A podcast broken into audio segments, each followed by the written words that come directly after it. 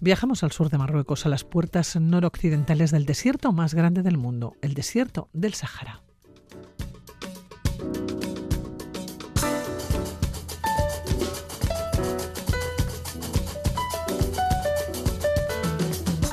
Y allá encontramos antiguas ciudadelas de, adobe entre arenas, oasis y montañas. Recorremos la conocida como Ruta de las Casbah hasta encontrar la más bella y emblemática entre todas ellas.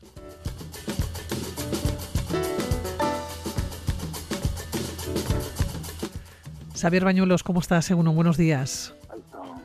muy bien. Bueno, nos vamos a hacer la ruta de las Casbah. Bueno, realmente nos vamos a una de las eh, de los lugares digamos, más emblemáticos de la ruta de, las Casbas, que es Aid Ben Hadou. Como bien has dicho, nos vamos al sur de Marruecos, a esta conocida como Ruta de las Casbas, que en realidad no es otra cosa que, como turísticamente se denomina, a una franja de terreno, allá en el umbral del desierto, donde podemos encontrar pues todo un rosario de este tipo de antiguas construcciones defensivas. A ver, la ruta como tal se extiende a lo largo de alrededor de unos 370 kilómetros de oeste a este, más o menos desde el valle del Unila hasta una ciudad que se llama Erfurt, ya al este. ¿no? Y concretamente estamos en la región de Dratafilalet, pero nosotros, como digo, nos vamos a quedar en la parte occidental de la ruta, precisamente en el valle de Unila, que es donde está Aiden Hadou, muy cerquita de otra ciudad que se llama Guarsasate, que podemos decir que es eh, bueno pues la ciudad de referencia de, toda la zona. Claro, ¿cómo es el entorno donde se encuentra la ciudad? Pues es bello, es muy bello, pero es austero, es a veces despiadado, es delicado, pero siempre, siempre, siempre es sorprendente. Mira, Aiden Hadou está más o menos a media hora al noroeste de Ouarzazate. Está en las faldas meridionales de la cordillera del Atlas, que es la gran cordillera montañosa que divide, digamos, el Magreb desde el Atlántico al Mediterráneo. Eh, y, concretamente, eh, la zona donde vamos se encuentra, como te diría yo, como embutida ¿no? en la confluencia oriental entre el Antiatlas y el Gran Atlas, ¿no? apenas a unos 50 kilómetros en línea recta de los más de 4.000 metros del monte Taucal, que es la cumbre más alta de toda la cordillera.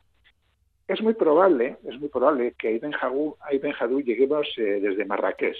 Así que para llegar hemos tenido que atravesar la cordillera, bien por el paso de Tisintica o bien por el paso de Tisintes, al oeste y al este respectivamente del Teucal. A mí personalmente te diré que me gusta más Tisintica, pero cualquiera de los dos es impresionante. Pero bueno, eh, como es el, camino más corto y es mi preferido, pongamos que venimos de Tisintica, ¿no?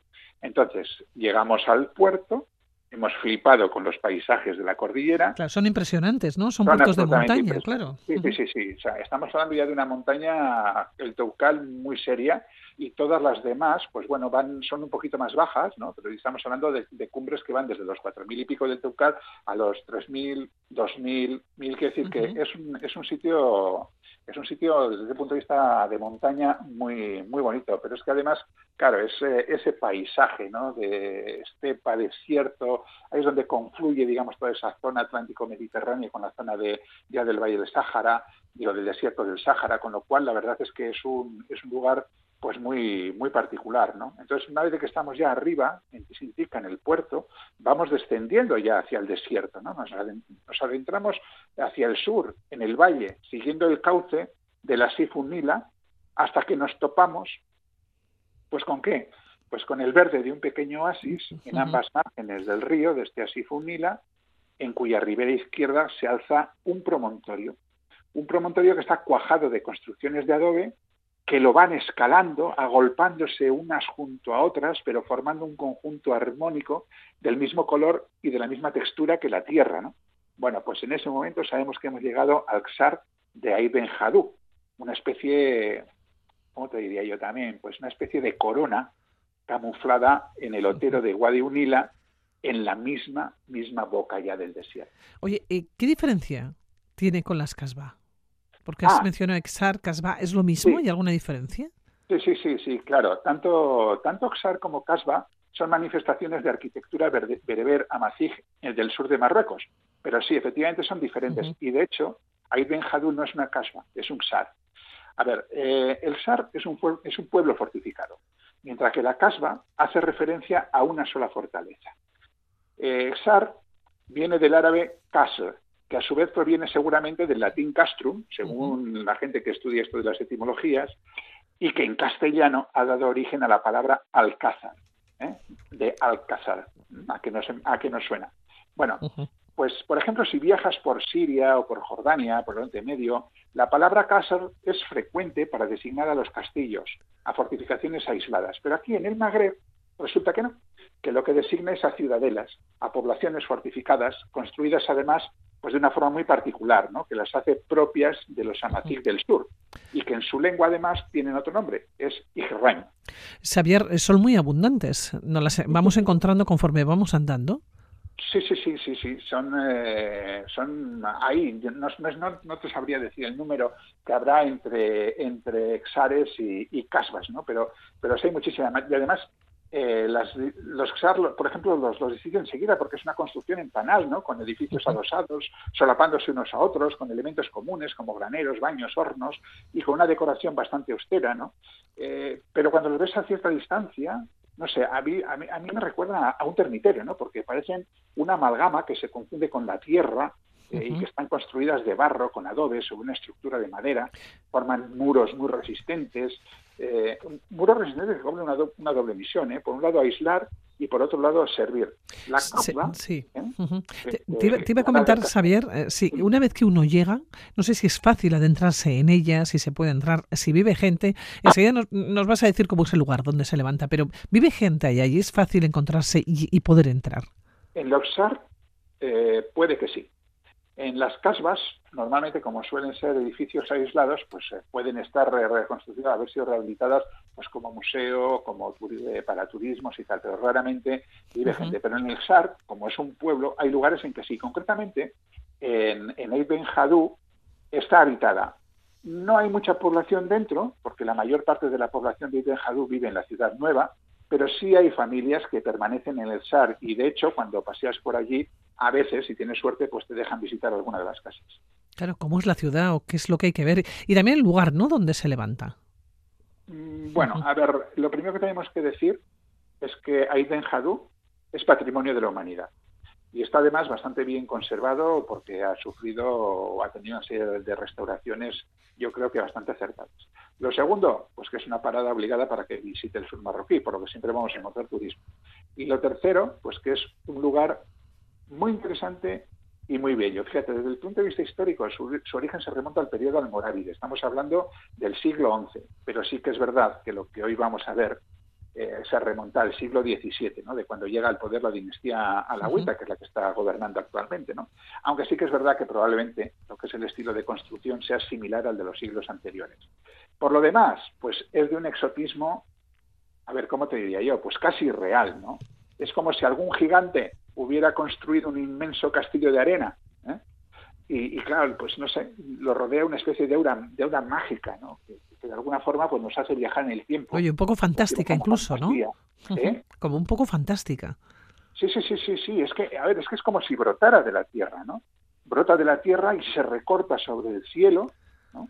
Eh, con un palmerán a sus pies, y sobre el fondo pues arisco realmente de la jamada, ¿no? Pero va claro, todo ello configura un lienzo extraño de ocres, azules, verdes, y luego por dentro, pues es también todo un mundo, ¿no? Por un mundo además extraño, porque es una ciudad bloque, como decíamos, escalonada, que dibuja un laberinto de callejuelas, pasadizos, donde se esconde pues todo un repertorio de, de rincones. Y luego cuando llegas arriba, las vistas son excelentes, ¿no? Son unas vistas sobre el pueblo y sus torres almenadas, y sobre todo el valle con sus palmeras, naranjos, higueras, limoneros, almendros, manzanos. Es decir, es una conjunción de oasis con, con, esta construcción que brota, como digo, de, la tierra en mitad de, una inmensa jamada. ¿no? Es algo, algo realmente eh, distinto, mágico. Saber cuántas películas habrán rodado ya.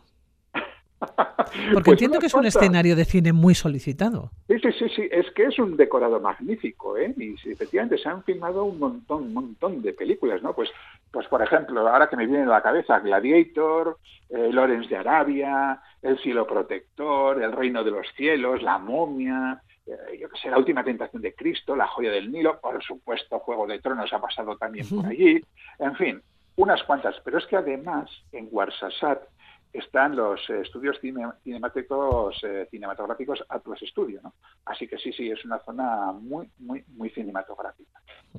Hemos comenzado hablando de los casbah, o que por lo menos íbamos a recorrer la conocida, ¿no? Como ruta de las eh, casbah. Claro, una vez que uno llega hasta aquí, o que una llega hasta aquí, hay que, hay que seguir visitando, ¿no? Hay que seguir viendo. Nos encontramos por los alrededores con más casbas. Pues eh, sí, hemos dicho que ¿cuánto, ¿cuántos kilómetros hemos dicho que tenía? Pues 370, pues en los 370 de verdad que casbas vas a encontrar, bueno, tanto casbas como sabes, vas a encontrar unos cuantos, ¿eh? Unos cuantos. Además se puede hacer muy bien eh, en coche, con desvíos a un lado y a otro, pues para ir llegando a los distintos puntos, pero por ejemplo, pues qué sé yo, las que yo creo que no deberían de faltar, pues eh, Tifultute, por ejemplo, eh, Teluet, ah, por supuesto, Ambrindil, esa, esa es impepinable, ¿no? Eh, más, pues eh, Taurir, Uladotmane, es decir, la verdad es que hay para elegir y no te vas a cansar. A veces se hacen escapadas, digamos, de un día desde Marrakech. Está bien si no tienes más tiempo, pero yo sí que le dedicaría, eh, bueno, ahí Ben un día entero, porque te vas a perder por el pueblo, vas a andar con la gente, eh, vas a perderte por el oasis, vas a dar paseos por alrededores, en fin. Y luego, lógicamente, como vas a seguir viendo casbas, pues por lo menos un mínimo de tres días yo sí le dedicaría a, la ruta. Uno entero, ya te digo, ir en Y luego, pues para el resto, pues eso, varios. Claro, tú eres muy intrépido, nos decías, vas, vas con el coche, pero claro, ¿uno puede ir solo? o necesita o necesita un guía también para no solamente para tener más información para que le expliquen sino también para no perderse entre los casbah mm, a ver hoy en día con los GPS y demás es difícil perderse ahora sí que es cierto sí que es cierto que si tienes menos experiencia viajera o tal pues un guía local no te va a venir mal porque así como por ejemplo en el norte de Marruecos puedes encontrar gente que hable castellano y bueno, y en el resto de Marruecos mucha gente que hable francés, entonces aunque no sepas árabe o no sepas eh, amazigh, porque en Marruecos se hablan mm, tres idiomas, se habla el árabe, se habla el, francés, luego se habla el idioma propio, que es el amazigh, el, idioma de los amazigh, de los bereberes, ¿no? porque la población de Marruecos es mayoritaria, ya abrumadoramente mayoritaria eh, bereber.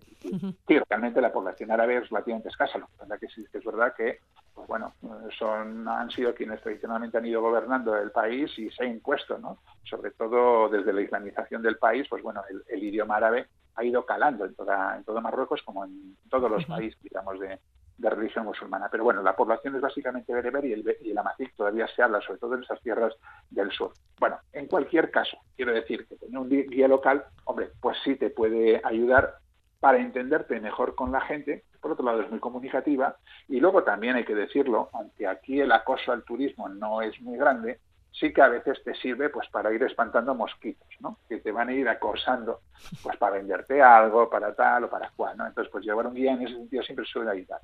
Pero, pero se puede hacer tranquilamente por nuestra cuenta, ¿eh? Tampoco suele haber ningún problema. También has mencionado tres días. Claro, ¿dónde duerme uno? ¿O tiene que volver uno a Marrakech? No, no, no, no, no hay cantidad de alojamientos mm. que, puede uno, vamos, que están a disposición de eso, sí, sí. No hay ningún problema. Bueno, los más avezados efectivamente siempre pueden llevar la tienda de campaña. Y ah, no sé si es muy recomendable, pero la tienda de campaña y dormir en el desierto. Incluso en furgoneta. Quiero decir que nosotros, por ejemplo, somos muy furgoneteros y, y bueno, pues eh, vamos en furgoneta a muchos sitios. Sí, pero bueno, pero de todas maneras, quiero decir que sí que es verdad que, hombre, si prevés sabes más o menos los días que vas a estar ahí haciendo la ruta o tal, pues tranquilamente puedes coger los alojamientos de, antemano y eh, pues no sé entre entre el valle entre el valle de Huila o Ibn vas a ir seguramente después al valle del Dra pues bueno pues vas cogiendo dos tres alojamientos durante durante la ruta y lo vas haciendo con toda tranquilidad sin ningún problema ¿eh? hay además alojamientos de todo tipo desde cinco estrellas hasta mucho más sencillos Bueno, hoy nos quedamos con este titular de la ciudad de Ait, eh, Benjadú, bella, austera, delicada y siempre sorprendente. Exactamente. Saber Bañolos, así nos despedimos. Muy bien. Hasta la siguiente. Venga, pues aquí estaremos. Un besito, Aur. Aur.